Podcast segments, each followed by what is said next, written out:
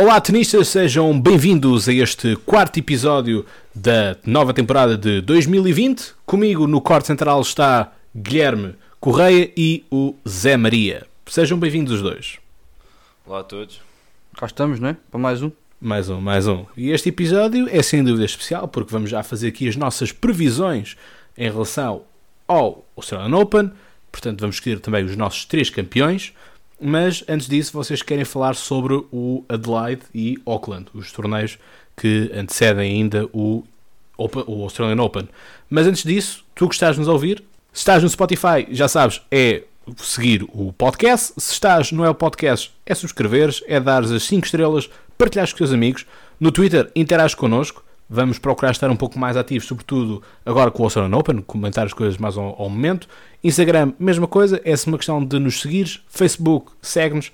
E portanto, se estás então no YouTube, por exemplo, é subscrever, deixar o like e partilhar para estar sempre dentro do corte aqui connosco.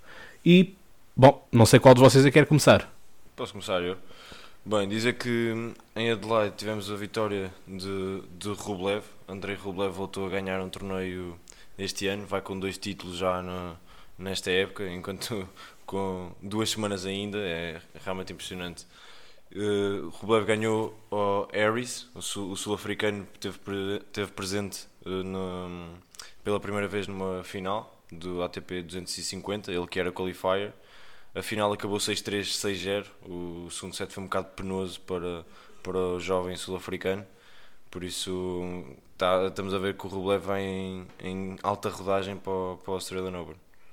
Sim, é sem dúvida o jogador que vai em melhor forma dos que competiram assiduamente, não é? Antes de chegar ao torneio. Uh, o jogador russo que tanto tem vindo a prometer ao longo do, do, dos anos da sua carreira, da sua curta carreira ainda, é um dos nomes sem dúvida a, a terem atenção para o futuro.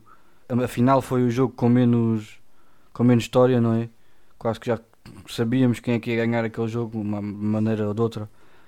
Havia de ser o, o, tenista russo a ganhar. O jogo mais interessante foi sem dúvida quando ele defrontou o Félix Auger ali acima, né? Era aquele jogo que toda a gente queria ver e tivemos. Por isso, esse foi o jogo com mais história e com mais interesse, digamos assim.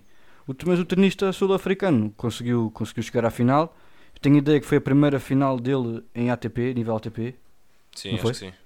Por isso é sempre um bom resultado. O torneio dele estava feito antes de chegar lá.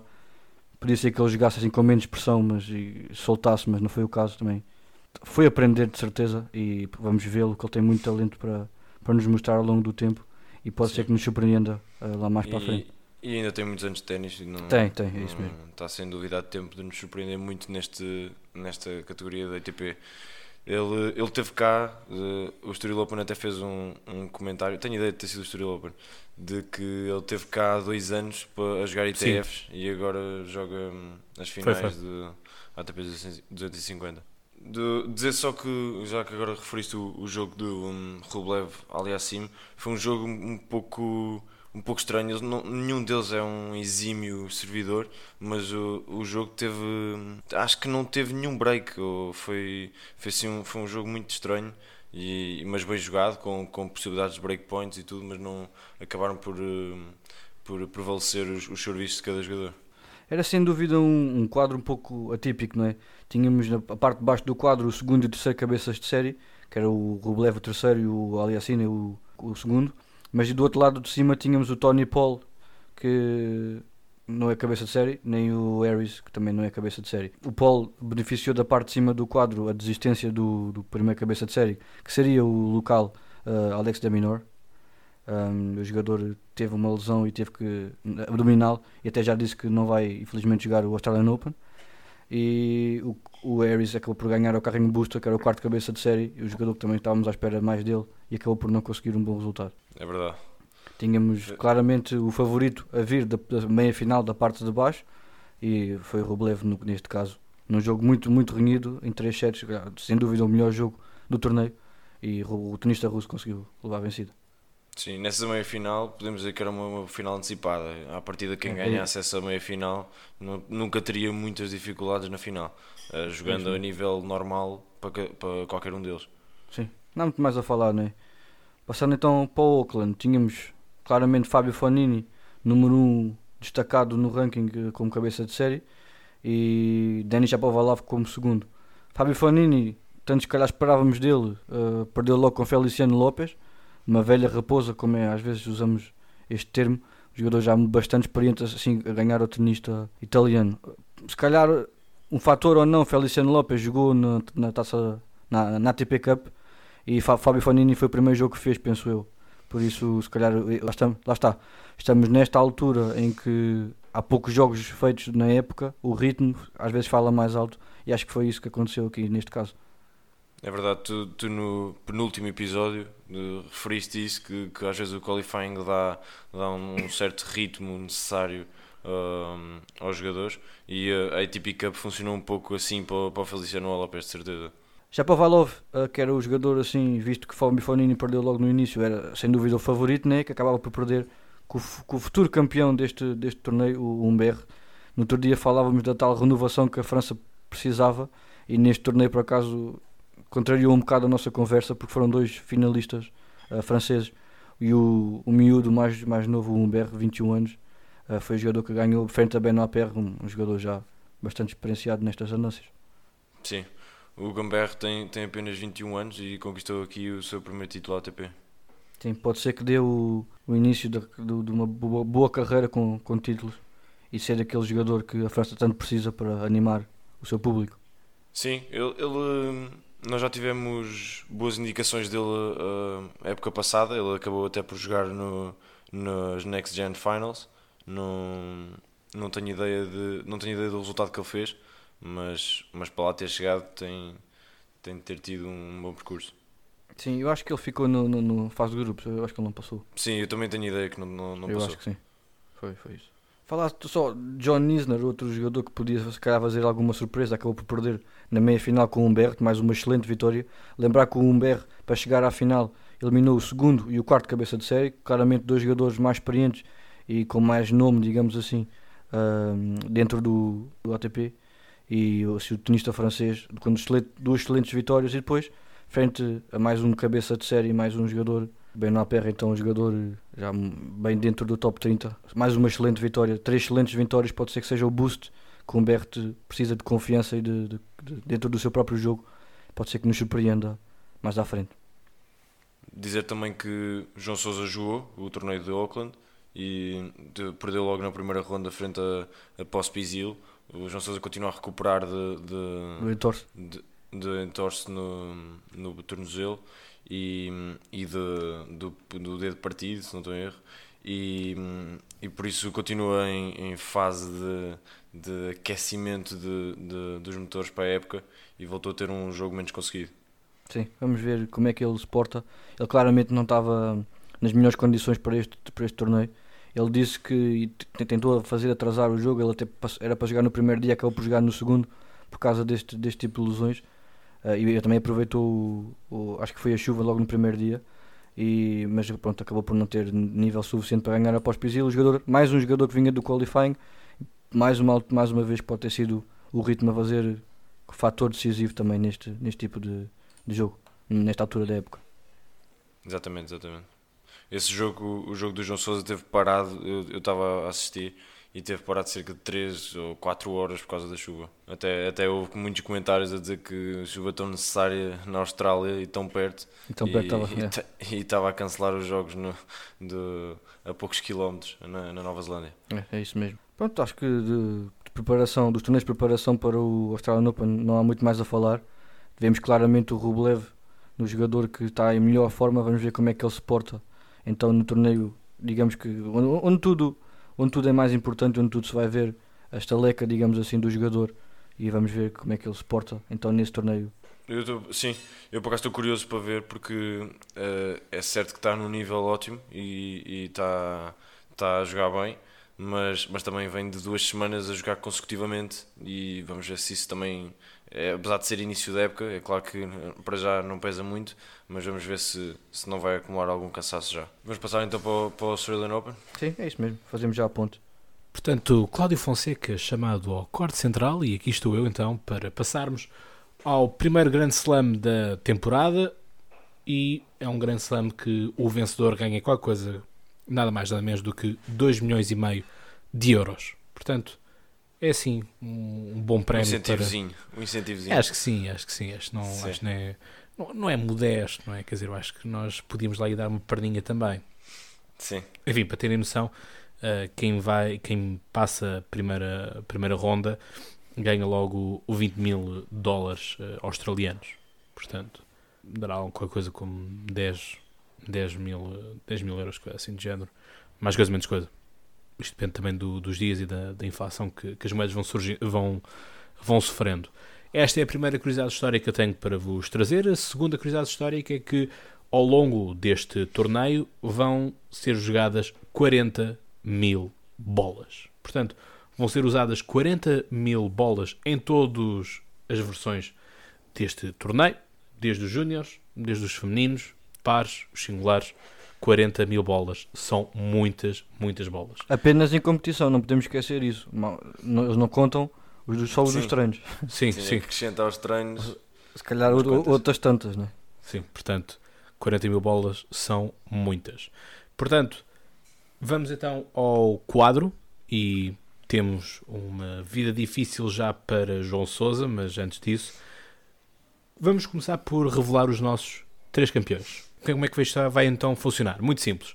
Portanto, cada um de nós vai escolher três campeões. Volto a relembrar aqui as regras: é escolher um dos Big Three, escolher um do restante top 10 e escolher aquilo que vamos chamar de wildcard de partir do décimo lugar para baixo, portanto, desde o décimo primeiro lugar até ao último do ranking ATP, podemos escolher eh, um jogador aí para wildcard.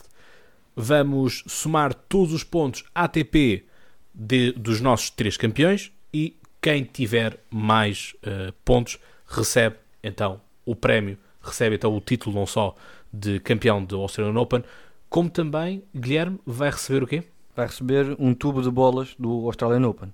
É o prémio que a gente decidiu desta vez, arranjamos para o vencedor e vai ser cumprido como a gente prometeu logo no primeiro episódio de 2020. Pois, pois, eu quero ver se esse tubo de bolas vai para a minha casa ou não. Se não, se não, se não for lá parar, isto já, já está falsificado. É, é isso mesmo. Ah, relembrar também que a gente vamos ter uma segunda competição um pouco à parte.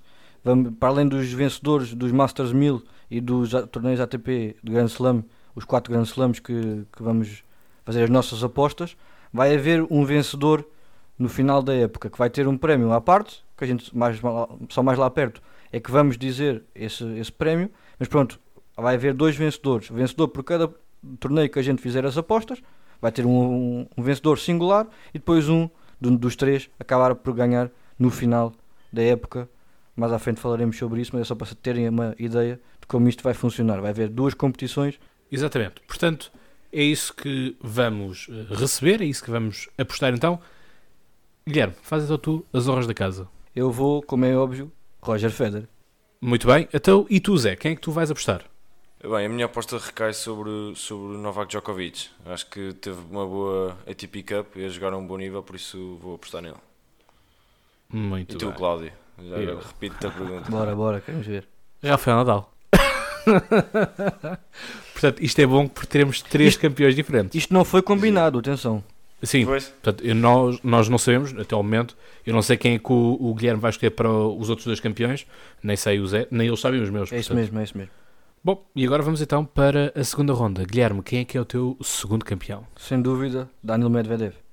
Interessante, um russo, que fez uma boa ponta final no ano passado, com, com destaque para o US Open, também piso rápido, E os Masters 1000, e os Masters de ganhou Mil. dois. Uhum. Zé Maria, tu?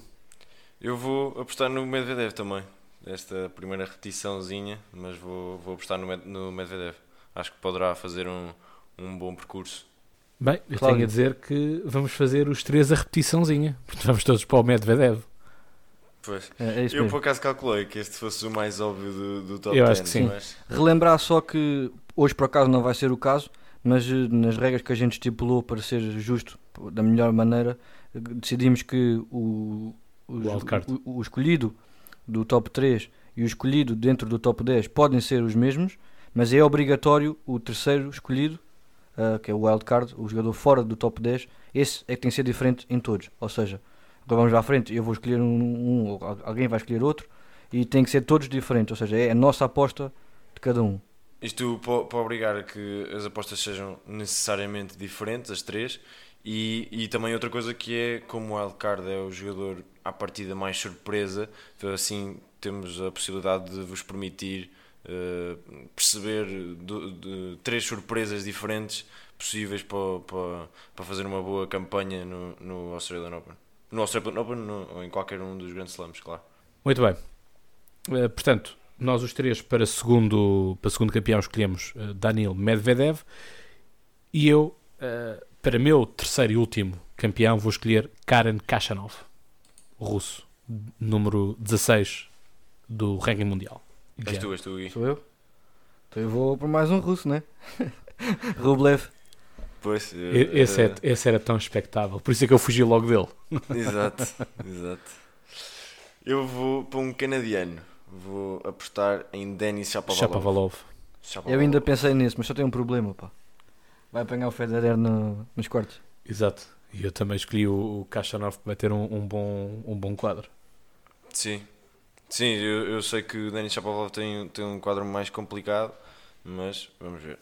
Parece-me bem. Atenção, há aqui um dado que eu quero trazer para vocês, que é, apesar de nós estamos a escolher, uh, neste caso eu e o Guilherme fizemos o pleno dos russos, uh, há o fator do calor, que não sei até que ponto poderá pesar e tem sempre um. Há, há vários estudos feitos em que, obviamente, o, o, calor é sempre um, um fator muito determinante e, portanto, aqueles jogadores que não estão tão um, habituados ao calor ressentem-se muito nisso. E um dos casos, por exemplo, na, que acontece na volta a Portugal em bicicleta, por exemplo, em que temos grandes uh, ciclistas que vêm do centro e norte da Europa, são grandes, ok? mas quando chegam aqui em Portugal e levam com o calor uh, português, só os portugueses, os espanhóis e os italianos é que têm boas prestações no ciclismo. Portanto, isto aqui para contrabalançar também com outra, com outra modalidade que não o ténis, outra modalidade que eu aprecio muito. Uh, e já agora faço o repto, caso queiram saber mais. Podcast Camisola Amarela, o único podcast de ciclismo em Portugal. Portanto, está feito então os nossos três campeões. Estamos satisfeitos com os três com, com os campeões? Sim, acho que sim.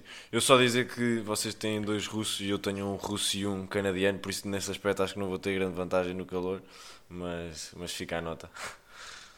Pronto, mas não te esqueças que os canadianos são bons no hockey no gelo. Sim, sim, sim. sim. Não sei se isso trará alguma vantagem, mas, mas sim. Muito bem, então vamos começar com o, set, o primeiro setor. Rafa Nadal que vai ter uma passagem muito tranquila à segunda volta, à segunda ronda uh, defrontando o Delian, que é um, um boliviano, e que poderá depois apanhar o João Souza. Ou achas que não, Guilherme? Vamos ver, vai ser um encontro muito, muito equilibrado entre Federico Delbonis e João Souza, que lembrar que eles já jogaram seis vezes entre si e houve três vitórias para cada lado, ou seja, não há um claro favorito. Se, acredito que se João Souza estiver no plenitude das suas capacidades físicas e, e capacidade de jogo, qualidade de jogo, pode levar de vencida este jogador. Sim, acredito que, que João Souza tem mais qualidade do que Delbonis e até o, o ranking diz um pouco isso. O João Souza está em 58 e o Delbonis está em 73, mas, mas estou um pouco receoso quanto, a, quanto a, às capacidades físicas do português neste momento. Portanto, será. Vamos esperar eventualmente uma segunda ronda ibérica. E claramente João Souza a passar vai fazer uma gracinha contra o Nadal. Ah, para mim ele pode ganhar um, um set, mas não mais do que isso. Vai, vá, vai. dois. Vá, deixa de ganhar dois Exato. sets. eu deixo ganhar três. Eu deixo ganhar três é, sempre. Não, não, não, não. À vontade. Epá, não, não, não, não, não. Vocês estão contra mim nesta parte, mas não, não, não vamos, não vamos por aí. Portanto, a seguir temos também um confronto entre um americano e um alemão, sendo que estes dois vêm do qualifying. É verdade, um duelo 100% vindo do, do qualifier e vamos ver qual é que, qual é que vai passar. Este uh, Goyokzik, não é fácil dizer o nome, uh, era um dos possíveis um, adversários de um português. Eu não me recordo se era o João Domingos, se era o. Uh, João Domingos. O, João Domingos. Pois, exatamente. Era um dos possíveis candidatos a disputar a terceira ronda e a passagem ao quadro principal com, com o João Domingos. E verificou-se que foi ele que passou. Ok, muito bem. Então passamos a seguir ao Kovalik contra Pablo Carrinho Busta. Pablo Carrinho Busta, 27, cabeça, 27 cabeça de série, e Kovalic, que é um Lucky Loser. Portanto, o primeiro Lucky Loser que falamos aqui no uh, Australian Open. Aqui vai estar eh, possivelmente a primeira surpresa. A Carreño Busta não fez um- uma boa preparação para o Australian Open. no- fez uma boa ATP Cup, sim, mas não fez uma- um bom torneio na preparação antes- até cá chegar. E Kovaluk é um jogador que vem sem pressão, é um Lucky Loser. Foi o a primeira Lucky Loser que a gente vai falar aqui. E como é um jogador sem pressão e com ritmo, porque já jogou qualifying, pode, ser aqui, pode estar aqui a primeira surpresa de- do nosso torneio. E relembro até que Pablo Carreño Busta não jogou um único encontro em singulares no, na ATP Sim, Cup. apenas em Não. pares. Só jogou pares, exatamente. Isso mesmo.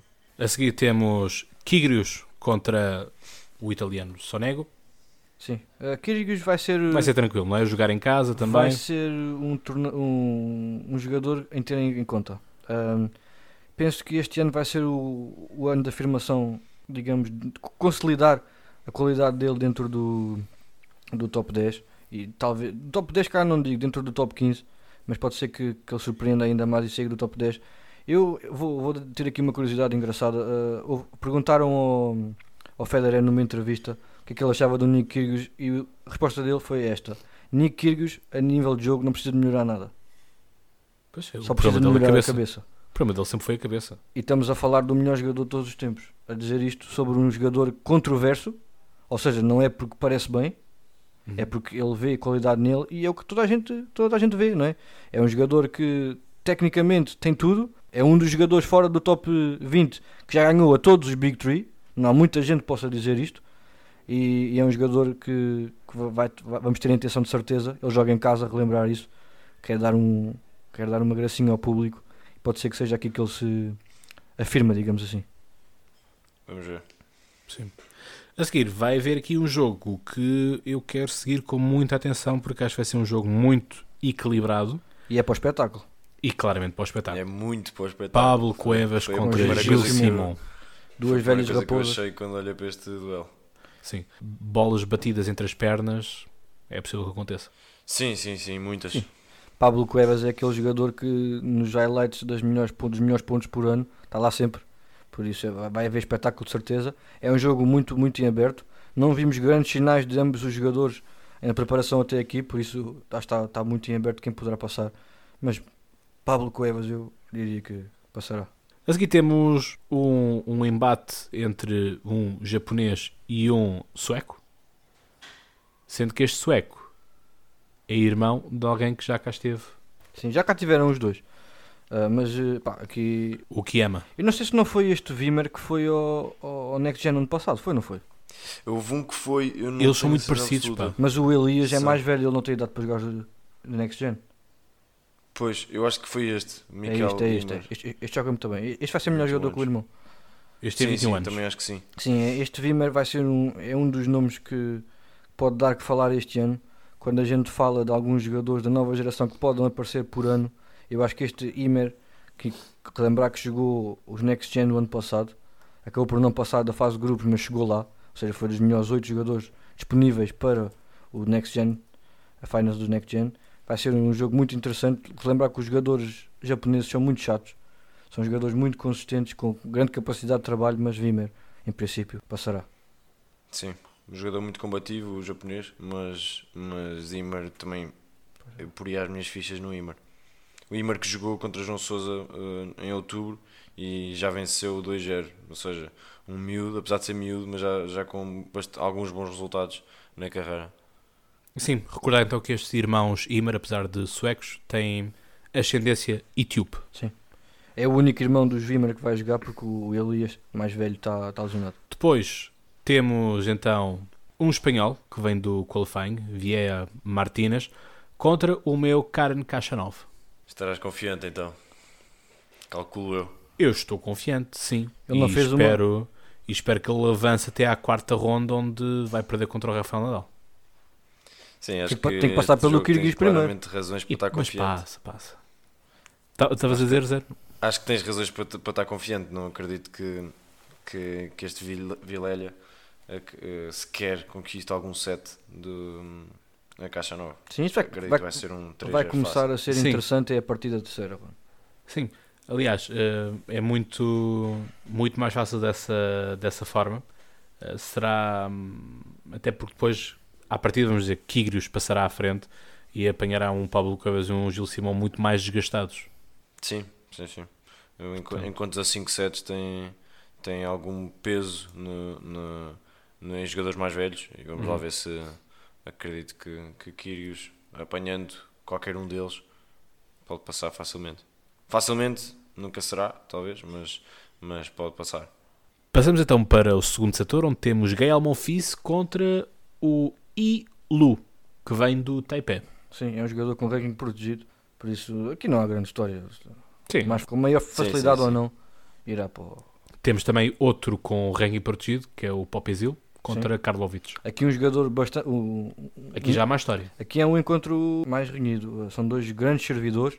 Temos o melhor servidor de sempre, que é o Karlovic, jogador mais velho do circuito, com já para cima de 40 anos. Mas para o Pizil fez. É mais um jogador mais novo também com excelente serviço. Acho que é capaz de conseguir levar de vencida. O Karlovic tem, tem este grande serviço que é impressionante. Eu, eu, eu lembro numa altura, eh, vi uma estatística que ele tinha eh, em média dois jogos por jogo de ser- por dois ases por jogo de serviço, que é impressionante, é completamente E é o, Uma o, o recordista do. absurda. Exatamente. É o recordista de Exatamente. ases no- no- na Exatamente. história da, E- do ATP. Mas, mas peca um pouco no- nas outras vertentes e por isso se Pospisil uh, conseguir agu- ir aguentando os seus jogos de serviço, que acredito que vá, uh, poderá fazer uma gracinha num dos jogos de serviço do Karlovic ou então no, em tie-break, que acredito que este jogo vai ter uh, pelo menos um tie-break, por isso acredito que nesse Pospisil ele leva o seu jogo e consiga levar de vencida Karlovic. É isso mesmo. Seguinte. Seguinte, temos jogador da casa, temos James eh, Duckworth contra o eh, esloveno Alais Beden. Sim, que favoritismo, sem dúvida, para o Beden. Um jogador que chegou a prometer muito, mas ainda não acabamos por ver muito sobre ele ao longo da carreira. Sim, que o jogador pode ter, o jogador australiano pode ter alguma, algum apoio do público, mas Beden é claramente o melhor jogador, vamos ver. Mas está aqui uma, uma- uma possível surpresa. Sim, também acredito numa possível surpresa. Eu não tenho visto muito o Beden, há muito tempo que já não vejo a jogar, mas, mas vamos ver. Ac- Acredito que possa haver uma surpresa aqui. Depois temos um confronto entre uma antiga promessa e uma atual promessa. Isto é, falo de ehm, Ernest Gulbis, que vem do qualifying, contra o eh, Félix Auger Alaissim, número 20 do mundo. Isto aqui não, não acredito que haja muita história, ainda por cima em, em, em cinco, há melhor de 5 sets. O, o canadiano será, estará certamente mais capacitado para ganhar este jogo. Sim, sem dúvida. Uh, Favoritismo para ele, 20 cabeça de série. E Gulbis vem do qualifying, então, ou seja, tem ambos ritmos, um de, de torneios, outro de qualifying, mas vai ser um jogo. Acho que não vai ser assim tão fácil como as pessoas possam pensar. Gulbis é um jogador muito, muito chato, também com, com muita experiência já, mas uh, ali acima de passar, esperemos nós. Sim, também acho que sim. A seguir temos um duelo entre o 29 cabeça de série, o Taylor Harry Fritz, americano, contra alguém que vem do qualifying, o Talon Grigspor. Novamente um grande servidor, Taylor Fritz, e, e acredito que vai levar de vencida este jogo. Sim, um jogador que teve cá no, no Milano Steel Open também. E norte-americano, vai. A seguir temos Kevin Anderson, o sul-africano, que também já cá esteve no Millennium Steel Open, contra o qualifier Ilia Ivanchka, Aqui da Bielorrússia. Aqui vocês não sabem, mas Kevin Anderson é um dos meus três jogadores preferidos. Ah, chegamos- cheguei a ser chamado Kevin Anderson quando jogava, ah, mas eh, por parecenças físicas e por sempre tive também um bom serviço. E Kevin Anderson é um jogador que eu, que, eu admiro muito. Já tive possibilidade de ver várias vezes ao vivo cá, cá no Estrela Open. Sempre que ele esteve cá, eu cheguei a ver. Eu vi-o no, num dos jogos ah, com mais emoção que eu vi na minha vida cá no Estrela Open. Foi um jogo que ele fez em 3 sets ao longo de quase 3 horas contra o Richard Gasquet. Um dos meus jogos preferidos que vi ao vivo. Também não, não, não temos capacidade para ver muitos ao vivo, mas eh, foi, fez um excelente jogo. Ele que vem de lesão, a época passada foi completamente para esquecer. Teve muito fustigado pelas lesões. Pode ser que ele venha, e regresse boa, para a boa forma e tem aqui boa, uma boa possibilidade de surpreender umas quantas rondas. Taylor Fritz não é assim um jogador muito difícil de, de, de apanhar e é muito mais experiente o jogador sul-africano que na primeira ronda contra Ivacha acho que não vai ser não vai ter grandes problemas. Sim, Esse, esta época mal, mal conseguida resulta até no, neste ranking um pouco estranho para, para Kevin Anderson de 121, por isso é, foi por causa disso, da, da má época que teve, investigada de lesões, como disseste. Depois temos o nosso primeiro wildcard, o Alex Bolt, contra o Albert Ramos Vinholas. Um pequeno favoritismo mais para Ramos Vinholas, não? Por experiência mais. Sim, sim, acredito que sim, mas acredito que hum, talvez não tenhamos aqui três sets talvez não tenhamos aqui três sets. O apoio do, do, do público. do público australiano vai ser, novamente, vai ser novamente importante e já estamos, já estamos perante um, um Ramos Vinholas uh, avançado na idade, ou seja, já tem 32 anos e acredito que não tenha muitas, muitas facilidades. Ele não, não jogou na, na ATP Cup, penso que não fez nenhum jogo e um, apesar de ter ido com, com, a, com a equipa, foi convocado, mas mas não fez nenhum jogo e acredito que hum, poderá, poderá haver aqui uma surpresa. Adriano Marino vai defrontar o quinto cabeça de série, fala então de Dominic Thiem. Sim, aqui novamente o, o, se, se Manarino poderia ambicionar fazer uma, uma gracinha eh, em 3 sets, em 5 sets, acho muito, muito, muito difícil. Passamos então agora para o terceiro setor, onde vamos ter aqui o nosso Danil Medvedev contra alguém que eu também gosto, Francis Tiafoe, Big Foe. Sim, dois jogadores da nova geração, um claramente superior por resultados já feitos ao longo da sua carreira e muito mais capacidade técnica. E aqui o favoritismo vai claramente para o tenista russo. Aqui um confronto entre duas superpotências, não só mundiais, mas como de, desportivamente falando também. Mas aqui o tenista russo vai, vai lá vencido. Portanto, não, não, há, não haverá assim grande história nesta parte, assim como também não haverá grande história entre o duelo do alemão uh, Kopfer contra o qualifier Martinez. Sim, não há muito a não... falar aqui. A seguir temos o nosso terceiro uh, wildcard. Fala então do francês Hugo Gaston contra o espanhol João António Munar Clar. Acho que não há assim muito a falar aqui também. Mas o que há Sim. mais a falar será sem dúvida uh, o jogo que vem seguir, que opõe Alexei Popperin contra Joe Wilfred Tsonga. Eu falo no final. Tu gostas dos dois jogadores, atenção, né? vamos, já, já vamos ouvir. Aqui o tenista francês favorito. Um, é verdade que tem sido um jogador que não tem estado na melhor forma, nem física, nem de rendimento. Está aqui numa fase, digamos, algo, algo estranha da sua carreira, mas eh, dada a sua experiência, acho que levará de vencida. Sim, também, também acredito. Também acredito que sim. Vá, fala lá que tu sei que tu queres falar. Claro, Ora, muito bem. Como estavas a dizer, e bem, são dois jogadores que eu aprecio muito por eh, razões totalmente diversas.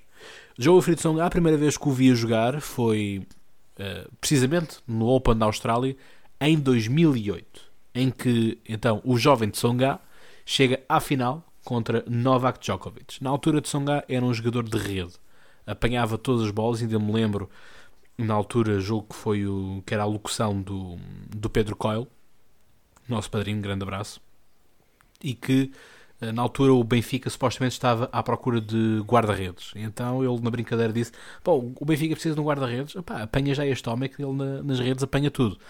Um, ehm, e porque era jogador fantástico mesmo, uh, subia facilmente à rede, uh, fazia os vôleis, enfim, formidável. E obviamente a juntar isso, ser um jogador francês que já há muito tempo que fazia falta, faltava uma, uma outra referência no ténis francês que não uh, Richard Gasquet nem Gael uh, Monfils. Alexei Popperin, diferente, uh, pude vê-lo jogar aqui no, no Milano Steel Open e porque é o era o campeão de júniores de Roland Garros. Portanto, alguém bom também na terra batida que, como vocês sabem, obviamente, é a minha superfície favorita. Sim, aqui tem um, um fator importante. O Papirinho é melhor jogador de terra batida e de São Gasto, sem dúvida, um jogador que joga muito bem, pisa rápido. Mais um fator a favor do jogador francês. E Alexei Papirinho joga em casa. Portanto, eu aqui se tivesse que fazer uma aposta, ap uh, apostaria em Papirinho. depois Eu vocês aqui, podem me cobrar se- isso à frente. Se fosse, se fosse terra batida, eu concordaria contigo. Aqui o Tsonga vai ter a vantagem de, de que ele ataca muito bem e vai para a frente com facilidade, como estava a dizer o Guilherme. E, hum, aliás, como estavas a dizer tu, Cláudio, desculpa. Sim, E, e realmente acho que em, em piso rápido é mais fácil eh, tirar vantagem disso. Por isso, acredito. É por essa razão que acho que o Tsonga poderá levar este jogo. Uhum. Os teus argumentos são bons, atenção, mas acho que hum, a juventude Popperino e o, Claro, e o- claro. e o público do Popperino farão hum, a diferença. Claro que sim, Ora claro bem. sim. A seguir, temos dois países que têm estado um pouco afastados dos grandes palcos do ténis. Uh, o Brasil em pior cenário, obviamente, com, com os Estados Unidos. Falo então do John Isner, 19 um, classificado no, no cabeça de série, contra Tiago Moura Monteiro, tenista brasileiro. Acho que é o único que está no quadro principal. Porque existiram dois ou três que foram eliminados no qualifying Sim. já há muito tempo, desde o Guga, acho eu, que foi o último grande tenista Sim, brasileiro que tivemos assim de, vá, de destaque. De renome. Sim, Sim, aqui claramente favoritismo para John Isner. John Isner, um dos melhores servidores atualmente no, no circuito. Um jogador também já bastante experienciado em grandes, em grandes palcos. Claramente todo o favoritismo e vai ganhar com facilidade. Sim, aqui beneficia outra vez de, de ser em, em piso rápido, que é mais fácil fazer ases, a quantidade de ases é, é maior do que em terra batida, depois de, em relva volta a ser maior. Mas, mas acredito que poderá beneficiar disso. O seguinte confronto, digo que é uma coisa que não acontece muitas vezes, é um confronto entre dois jogadores que eu pessoalmente não conheço. É verdade, eu também não, não posso comentar aqui de, neste co- confronto entre dois qualifiers. bom, eu devo-vos a dizer que o De Galan, o colombiano, é o único que tem ficha do Wikipedia. se, se vos serve de console, não Exato. são os únicos a não conhecer o jogador. exatamente. É Mas engraçado. pronto, são dois, eh, um o chileno, o W, eh, contra o Galen, que é, que é colombiano, portanto, dois sul-americanos, que vêm do qualifying, os dois. É isso. Muito bem, a seguir temos um duelo interessante. Andreas Seppi, veterano, eh, italiano, contra, atenção, 3, 2, 1, Miomir Kekamonovic. Que é Semjanovic. É, bom, ele, a melhor, a melhor marca que ele já fez foi no ano passado, conseguiu chegar a número 47 do ranking mundial. Sim, sem dúvida o jogador eh, sérvio que fez parte da equipa da ATP Cup, se não estou enganado. Sim, sim. Sim. E tem claro favoritismo à frente do, do, do, do Seppi. Seppi é um jogador que já fez alguns bons re- resultados interessantes, mas nada de, de encher o olho. E o jogador em claramente melhor forma, que é Smanovic, um dos jogadores que, que podem surpreender este ano, eh, levará de vencida com certeza. Espera aí, só, só fazer uma correção. Ele não jogou, ele não jogou a ATP Cup. Jogou, jogou o, o Qatar, jogou o torneio do Qatar, onde per- perde apenas para Rublev. Por isso é que lembrávamos do nome dele ter falado Sim, no, porque no último episódio. Foi contra que os- Rublev. Que, digamos que os, que os nomes sé- sérvios são relativamente parecidos, né? pelo menos com as terminações, por isso sim, exato. o erro Estás desculpado. Portanto, a seguir vamos ter o melhor bósnio, em que vamos ter Dzumur, falo então de Damir Dzumur, contra Vavrinka, que não fizemos uma boa crítica dele em relação a Doha, Sim, em Doha não aproveitou a excelente eh, hipótese que teve do de, quadro. de começar com uma vitória este ano, que era de certeza o que ele queria. E que vai ser um jogo, um jogo bastante interessante. São dois jogadores que batem forte na bola e jogadores de fundo do campo, eh, mas claramente Sen Vavrinka quererá passar em frente e melhorar as prestações que tem tido ultimamente também.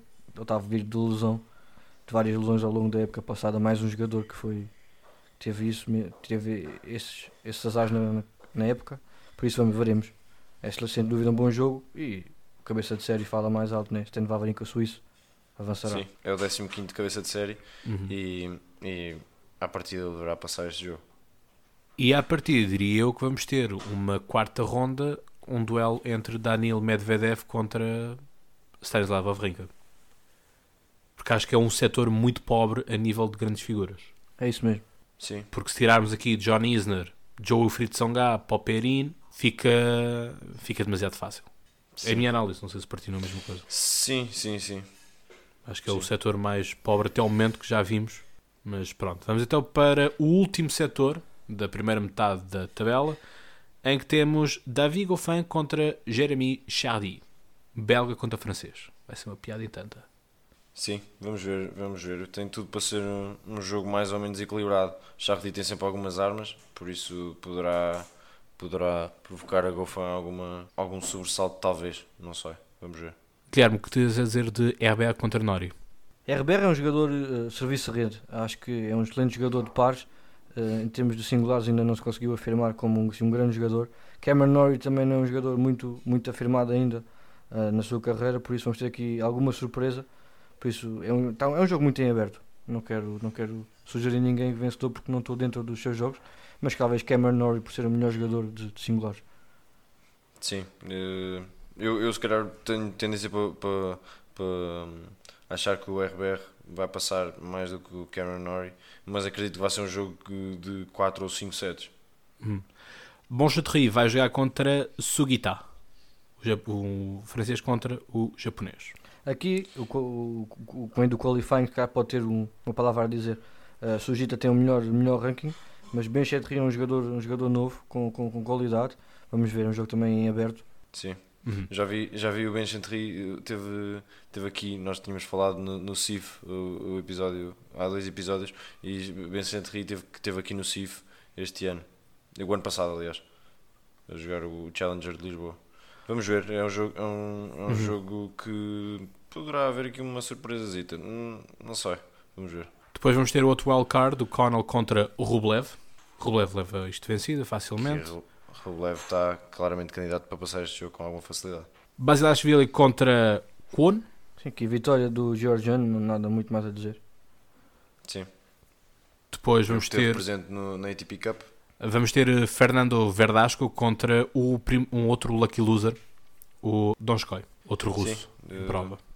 Verdasco poderá, poderá levar de vencida este jogo. Sim, sem dúvida. Jogador mais cotado e sem dúvida com favoritismo. Depois vamos ter o duelo entre o norueguês Rude contra o bielorrusso Gerasimov, que esteve cá também no Milênio Estilo Open. Jogador norueguês, um jogador muito interessante, mais um dos da nova geração. Mais um que esteve presente na, na, no Next Gen, no finals do Next Gen, que tem claramente favoritismo e esperemos que o, o cumpra. Depois vamos ter Marco uh, Kekinati contra o Alexander Zverev. Aqui em 5 sets, dificilmente Sekinato poderá ambicionar fazer uma surpresa mais uma, mais uma vez, mas, mas Sakinato é um bom jogador. Por isso é um... não me admira muito, não me admiraria muito se uma surpresa. conquistar. Se conquist... Uma surpresa não digo, mas se conseguisse conquistar um set não me espantaria. Este é o tipo de jogos que Severev gosta de complicar. Sim, sim, sem dúvida. E pronto, aqui temos um quadro, também diria ele, mais ou menos fácil, sublinhando aqui o Rublev pelo meio. Sim, acho que sim com, eu diria, apesar de tudo, apesar de Rublev estar aqui uh, pior classificado do que Goffin e Sverev, eu gostaria mais neste momento em Rublev do que nos restantes, por uma questão de forma. Sim. Sim, eu acredito que sim. Portanto, passamos então para a outra metade do quadro. Ora bem, vamos ter eh, então outro italiano, número 8 do mundo, e portanto, número 8 também aqui eh, pré-designado, Matteo Berrettini contra o wildcard australiano Andrew Harris.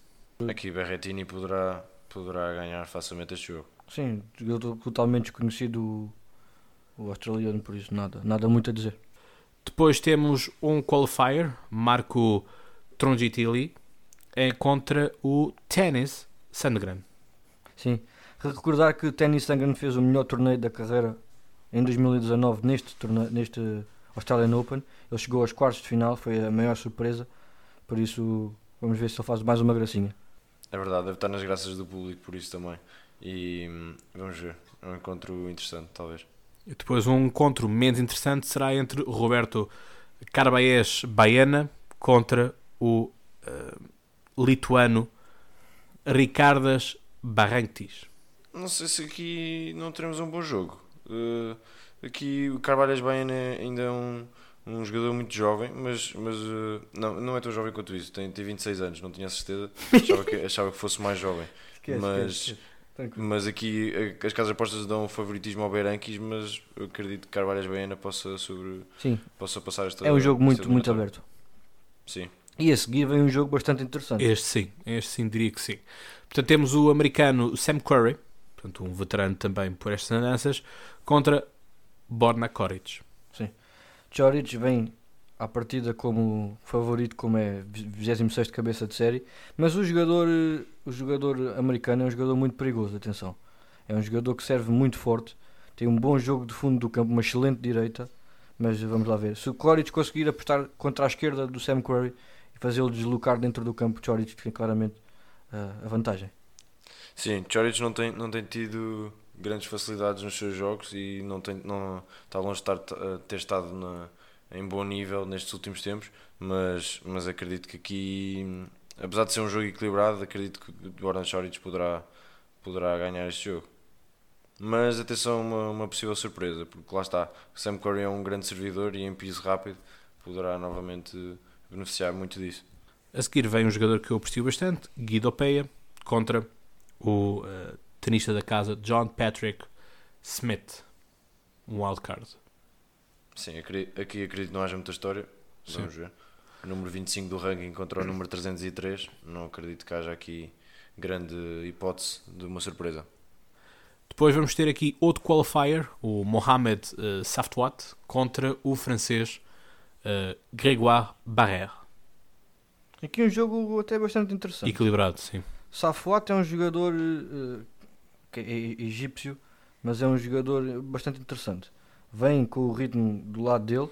Barrer é um jogador não muito ainda, assim, não, não está rotinado, não está habituado a estas andanças. É a primeira vez que ele entra diretamente no, no, no, Austrália. Por isso vamos ver. Pode ser um jogo bastante interessante. Pode haver uma pequena surpresa ao nível do, do, dos rankings. O Safouat pode, pode surpreender.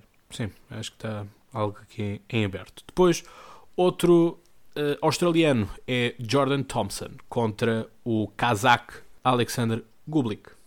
Aqui um jogo muito interessante. Hum, eu perspectivo aqui um grande. Jordan grande Thompson é um, jogo, um não jogador. Não admiraria nada de ver aqui 5 completamente batido em 5 sets. Normalmente nos grandes slams é um jogador que se bate muito bem.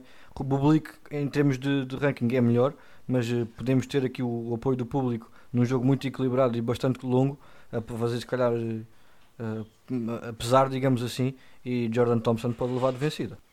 O jogo a seguir Sim. é Riley Opelka. Vamos ver, estou curioso. É, como, como, é que tu gostas de dizer, Guilherme? Diz lá. Eu sei que tu gostas de dizer isso. É o maior jogador do circuito, jogador com 2 metros e 11 de, de altura. E é um grande servidor. Fonini. Contra o Fábio Fognini, 12, cabeça designado, que super temperamental. Podem gozar comigo com esta afirmação que eu vou fazer, mas para mim, Fábio Fonini vai ser o jogador que vai perder mais a nível de ranking e de rendimento nesta época, depois do que ele fez, da época que ele fez excelente o ano passado, mas Fonini para mim vai descer bastante no ranking na minha opinião. E pode ter aqui uma grande, um, um grande confronto, porque o Pelka joga muito bem em piso rápido, tem um grande serviço, e se Fonini começa a perder a cabeça porque não consegue responder da melhor forma, pode, pode haver aqui uma surpresa. Essa, esse é que é o ponto, é o serviço de Riley Opelka que certamente vão quebrar o jogo a Fábio Fognini. Sim, eu disseste muito bem, Gui. Eu acho que hum, o Fognini tem de ter a cabeça e... muito no sítio para, para não se ficar frustrado com, com as muitas não respostas que vai ter, obrigatoriamente. Por isso tem de ter muita cabeça para não, vai, não, ficar frustrado. O Fognini vai, como a gente que diz muitas vezes, a ver passar bolas. Uh, e vai ter que saber lidar com isso. Ele não está em nada bom é, momento é, de confiança nem de rendimento, por isso vai ser aqui uma surpresa, se calhar, interessante.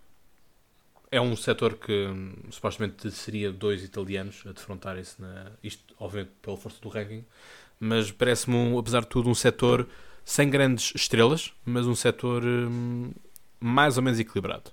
Falámos aqui de alguns jogos que poderiam estar em aberto. Setor 6, ora bem, temos então aqui a aposta do, de canadiana, não é? Exatamente. Exatamente.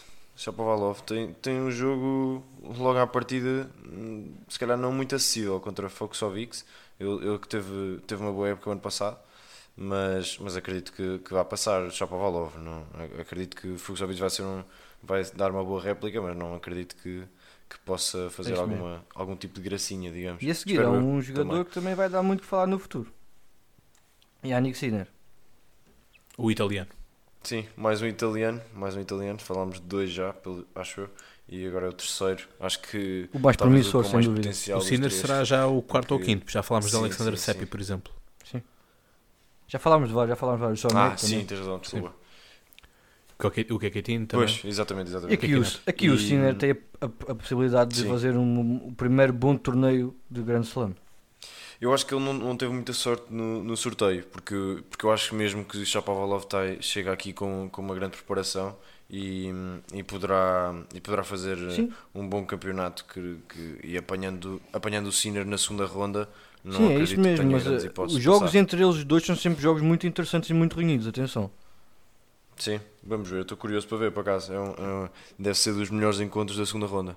E a seguir vem o parceiro de, De pares. de pares e de Sousa. história de João Sousa que chegaram aos quartos de final ano passado num, num grande slam. É, Leonard. Mayer, contra, o, austral- o argentino, contra Tommy Paul, o americano. Que não, não tenho grande opinião de- sobre este jogo, são dois jogadores que eu não, não costumo. O Tommy Paul ganhou em 2015 o- os Júniores de Pois, ainda é- Sim, aqui é um jogo muito, muito em aberto, mas Leonardo Maier, pelo seu estatuto e pela sua experiência, se calhar um pouco favorito, mas eh, um exc- excelente jogo e aqui um potencial jogo de 5 Sim, sets, sem dúvida. Sim, sim. Eu, por acaso, se tivesse de dizer, diria Tommy Paul, mas, mas vamos ver. E a seguir vem um jogador que promete desde que começou no circuito. O Baby Federer. Que pode vir a jogar contra Federer, atenção.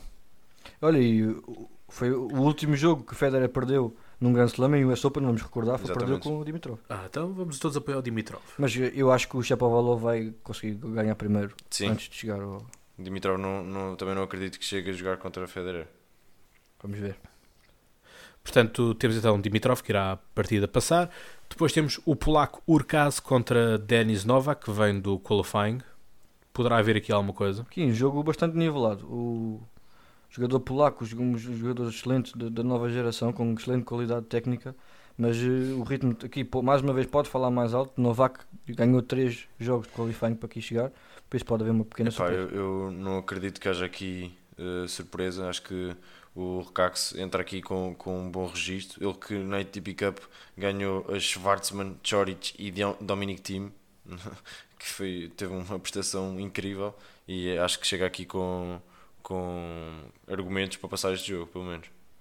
Depois temos outro, argen- eh, outro australiano, fala então de eh, John Millman contra o francês Hugo Humbert. Aqui já falámos, de, já falámos Verdade. do Gumbert hoje, Já. neste episódio, e E vai ter um adversário Sim. com cuidado. sim, mas eu diria que um BR chega aqui mais preparado, pelo menos, por isso não, não me surpreendia se passasse. John Millman é um daqueles jogadores muito chatos que não faz nada excepcionalmente bem, mas bate Exatamente. muito, bate muito a bola, é muito chato, muito rápido, um jogador muito lutador que com o apoio do público não sei Exatamente, não. razão.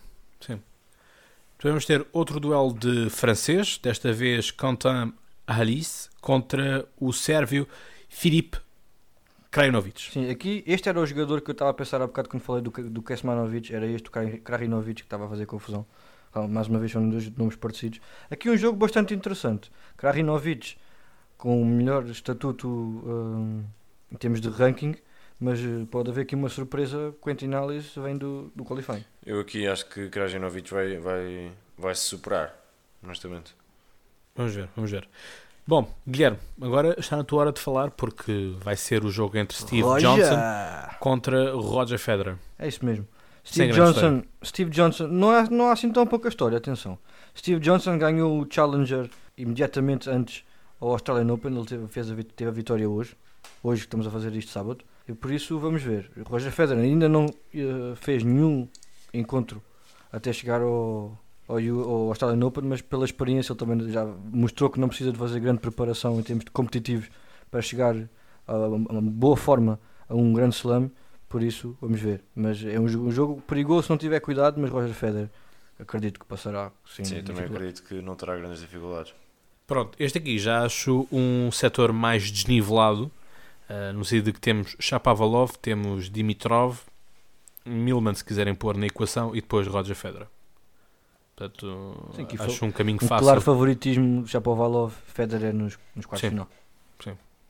Portanto, Que é para eu, que é para eu Passamos então- O, o Gui. Querias. Oh, para Sim. mim estás à vontade. Pá.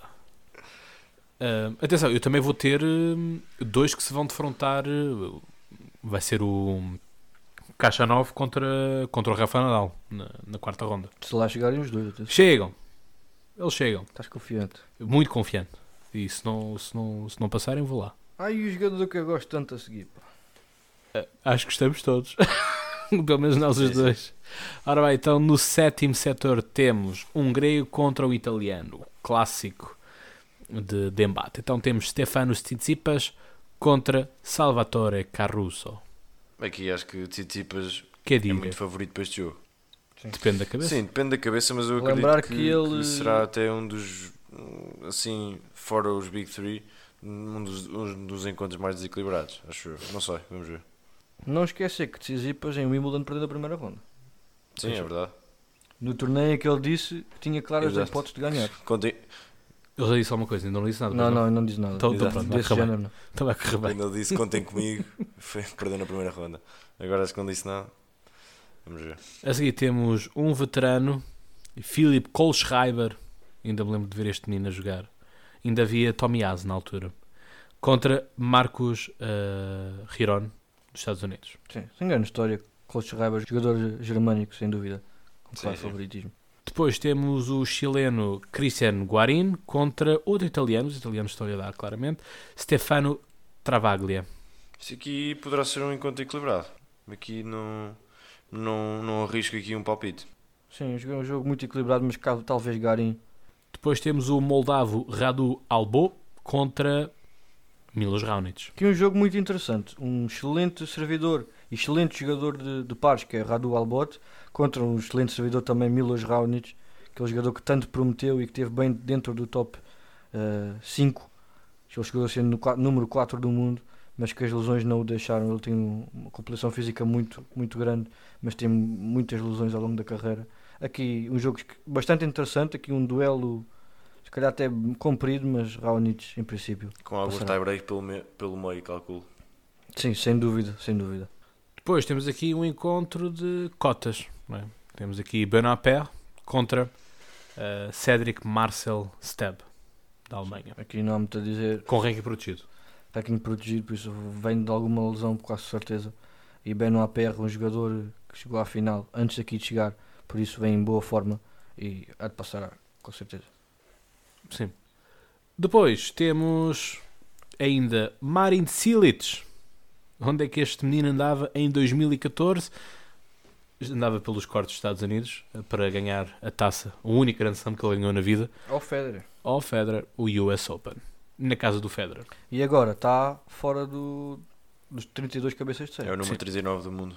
Contra, é isso mesmo, e contra um jogador Francês. perigoso. Corentin. Sim, um jogador também que vem em boa forma, pode haver Estou aqui uma muito surpresa. curioso para este jogo, por acaso. Acho que poderá haver aqui uma surpresa. Este está nos meus para haver, com Sim, certeza. sem dúvida. Depois temos um duelo entre eh, espanhol, Pablo eh, Andorrar Alba, contra o wildcard americano Michael Mom.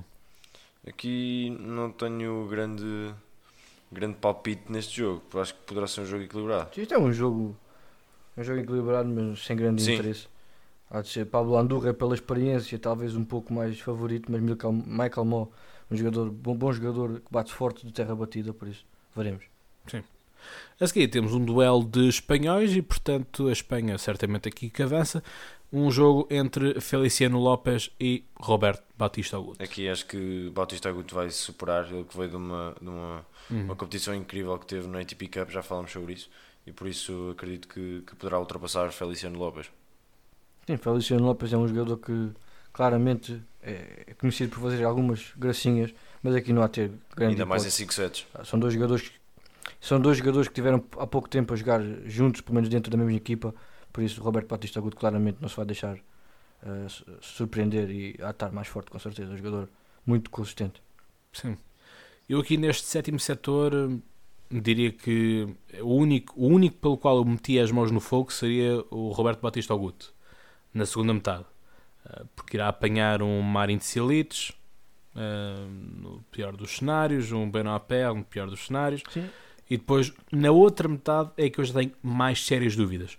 Não sei em que estado é que estará Stefano Tsitsipas, como é que ele se vai comportar com Caruso. Se Col, eh, se Cole Schreiber ainda tem alguma na manga, e eh, em que estado é que está Milos Raonic. É isso mesmo. Portanto, eh, É, dois claros favoritos, Tsitsipas e Bautista Agut, veremos nenhum deles. mas eu não, eu não coloco o Tsitsipas como favorito, mas isto é, Eu é opinião acredito. pessoal. Ora bem, passamos então para o último eh, setor, o setor 8, onde, bom, vamos lá então analisar isto. Temos Diego Schwartzman, o argentino, contra o sul-americano Lloyd Harris. Lloyd Harris vem de, de um bom torneio agora, de, a primeira final, já falámos sobre ele também, e, mas aqui não, não acredito que haja grande espaço a surpresas. Schwartzman, na minha opinião, deverá passar este jogo. Sim, mais um jogador muito consistente e não há de, de querer deixar de surpreender com certeza e um jogador também já com maior experiência, por isso teremos aqui uma vitória do argentino. A seguir vem um jogador que tu gostas bastante, Guilherme, que é o Davidovich eh, Fokina, contra um qualifier da Eslováquia, o Norbert Gombos. Deixar aqui bem claro que eu e jogadores espanhóis não nos damos, atenção. Sim. O Rafael não, não precisa de ti. Não, eh, aqui há alguma. É um excelente jogo, atenção. Aqui é um jogo que pode. Que vai, haver um, vai ser um jogo muito competitivo. Vai haver aqui. É um jogo muito aberto. Aqui, Davidovich Fokina ainda não vi nenhum jogo dele eh, ultimamente. Eh, Gombos eh, vem do qualifying, por isso vem com o ritmo. eh, com um bom ritmo, com certeza. Por isso vamos ver se que o qualifying não faz a diferença. Como eu tenho Sim, vindo a Gomes, dizer. dizer que. Gomes era um dos possíveis adversários de Frederico Silva no, no qualifying, mas não chegaram a disputar-se, a disputar o jogo, por isso Gomes a passar É para, o- para, o- para o quadro principal. Hum. Vamos ter agora o penúltimo eh, wildcard, então é o australiano Mark David Pullman contra Guilherme, aquele nosso grande amigo, O Kukushkin. o Kukushkin, o amigo do Borat. Aqui está ele. Sim, aqui claramente favoritismo para ele. Eu dou já muito experienciado no circuito, por isso leva claramente a vantagem para este Sim, jogo. mas, mas vamos ver este jogo, estou curioso. Pode ser que Palmans conquiste pelo menos um set aqui. Sim, mas o Kukushkin vai ganhar. Curioso, curioso. Estou é com o embates a seguir. Sim, portanto temos Kyle Edmund contra Lajovic. Eu acho que Acho é que é um um jogo jogo muito, muito, muito equilibrado. Muito mas, aberto mas também. Tenho, acho que Lajovic poderá, poderá chegar aqui. Acho que chega aqui com mais, Sim.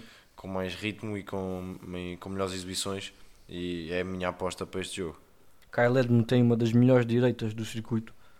Uma direita muito forte, muito potente. Mas vamos ver como é que ele lida com a pressão. A pressão está, do- neste caso, mais do lado do Lajovic por ser cabeça Do de série. ranking, sim. Vamos ver como é que ambos lidam com isso. Aqui um jogo muito, muito, muito competitivo e é mais um que candidato a 5 sets.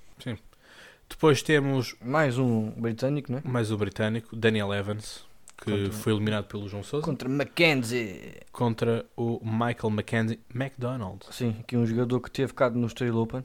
Acabou por ser eliminado logo na primeira ronda, eu vi-o. Contra um jogador português, se não estou enganado. Não me lembro agora de quem é que foi. Mas foi o João Domingos, se não estou enganado. É possível o João Domingos foi do que foi mais que foi o João Domingos que ganhou. E aqui claramente o favoritismo para o Daniel Evans. Jogador também já com experiência. Por isso, Guilherme, a seguir vem aquele nome do qual nós não podemos falar. ou seja, sempre que ouço esse nome fico assustado. Eu também, pá. Nishioka. Yoshito Nishioka, o japonês que nós queríamos tanto que ele desaparecesse naquela noite no Millennium Steel Open, quando estávamos a apoiar o Francis Tiafoe, e portanto, então o japonês vai jogar então com o sérvio. Acho Laszlo que o Nishioka neste, neste encontro é claramente favorito. Mas há aqui Sim. um, jogo, aqui um jogo interessante, atenção. Sim. E portanto agora vamos para o último wildcard. Este jogo é interessante. É um wildcard contra um lucky loser. É isso mesmo. E portanto, é o último wildcard, é o Tashuma Ito, um japonês, e portanto contra um indiano, Gudzvaran. Goodsvaran. Goodsvaran é mais um daqueles jogadores que não dá muito nas vistas e é de um país que não tem grande cultura, mas é um jogador até interessante. Atenção.